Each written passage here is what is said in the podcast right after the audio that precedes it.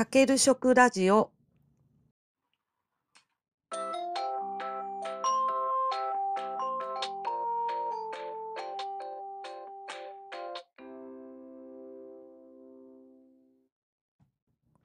皆さんこんにちは。大阪ホームクッキングの磯部ゆかです。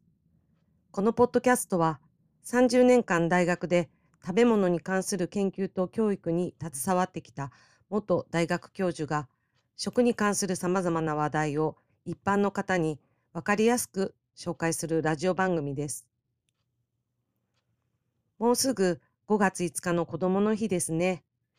この祝日は中国の端午の節句という行事に由来しています。奈良時代には日本に伝わってきていて、最初は病気や災いを避けることを願っての行事でしたが、江戸時代には家の跡継ぎとして生まれた男の子が無事成長していくことを祈り、一族の繁栄を願う重要な行事に変化してきました。この頃には、鯉のぼりや人形を飾るようになっていたそうです。その後、昭和23年、1948年に5月5日を子どもの日に制定しました。この祝日の意味は、子供の人格を重んじ、子供の幸福を図るとともに、母に感謝する日とのことです。母に感謝するという意味があるというのは、今回調べていて初めて知りました。子供の日といえば、柏餅、ちまきを食べる風習がありますね。そこで今日は文化×食、端午の節句に食べるお餅について取り上げます。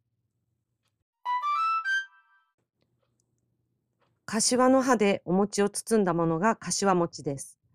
柏の葉っぱは新しい芽が出るまで落ちないというところから子孫繁栄の縁起を担ぐとされています。お餅には上新粉という米の粉を使います。この粉は私たちが普段ご飯として食べているお米であるうるち米を粉にしたものです。これに対してもち米を粉にしたのは白玉粉と言います。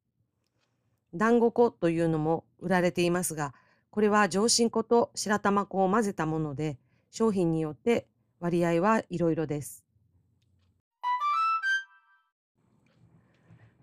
東海地方や近畿地方では、柏餅の代わりに茨餅を作る地域があります。茨餅は猿取茨の葉で包んだ餅です。この地域は柏の木が少ないため、この葉が使われるようです。丸くて表面がツルツルしているため、餅を包むのに適しています。ちなみに三重県は5つの文化圏に分かれていますが、この餅の名称が地域によって様々です。北部の北西地域ではガンダチ餅、伊賀地域では茨団子、亀山市では独寒餅、銅寒餅、中央部の中南西地域では茨餅、茨まんじゅう。南部の東紀州地域ではおさすりと言います。昨年度、中南西地域の玉城町というところで、食生活改善推進員の方々と一緒に茨餅を作りました。とても美味しかったです。また、関西にはちまきを食べる風習が根付いている地域もあります。これは中国から伝わってきたものです。ちがやの葉でもち米を巻いたものなので、ちまきと言われます。現在、端午の節句に食べられているちまきは、白玉粉や団子粉を使ったものが主流となっています。私は現在、息子たちとは別々に暮らしているので、今年は一緒に柏餅を食べることはなさそうですが、子供の日とは関係なく、柏餅は大好きなので、自分のために買って食べようと思います。